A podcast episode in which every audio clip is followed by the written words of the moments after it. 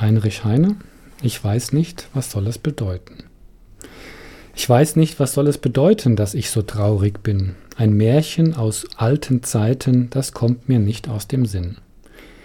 Die Luft ist kühl und es dunkelt und ruhig fließt der Rhein.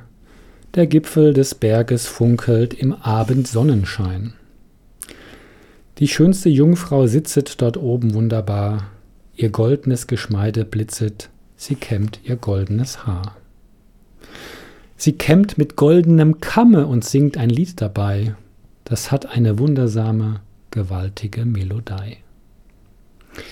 Den Schiffer im kleinen Schiffe ergreift es mit wildem Weh, er schaut nicht die Felsenriffe, er schaut nur hinauf in die Höhe. Ich glaube, die Wellen verschlingen am Ende Schiffer und Kahn, und das hat mit ihrem Singen die Lorelei getan.